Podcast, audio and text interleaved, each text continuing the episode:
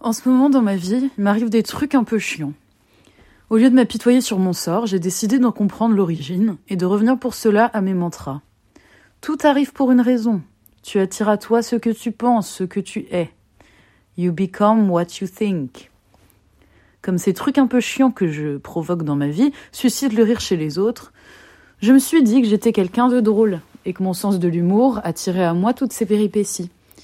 Mais comme moi, tous ces imprévus ne me font pas rire, j'en déduis plutôt que je suis devenue chiante, et que c'est pour ça qu'il m'arrive des trucs chiants.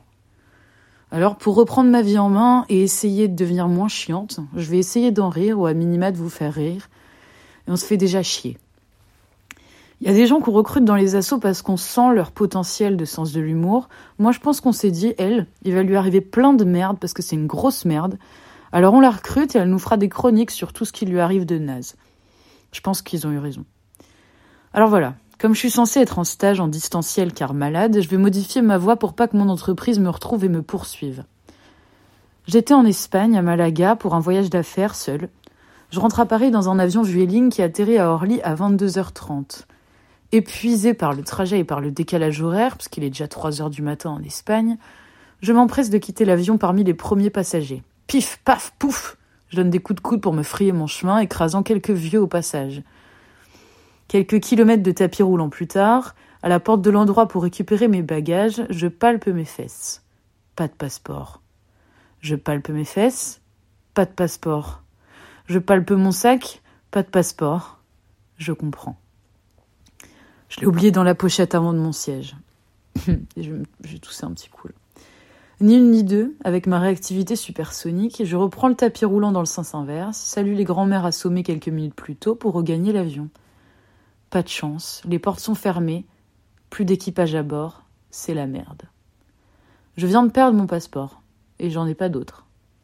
Je retiens mes larmes et mon rire nerveux, et décide de repartir bredouille, récupérer au moins ma valise, et rentrer chez moi honteuse. Je reprends les kilomètres de tapis roulant, je retourne devant la porte qui mène à l'espace bagage. Je palpe la poignée, fermée. Sens interdit, porte close. Super.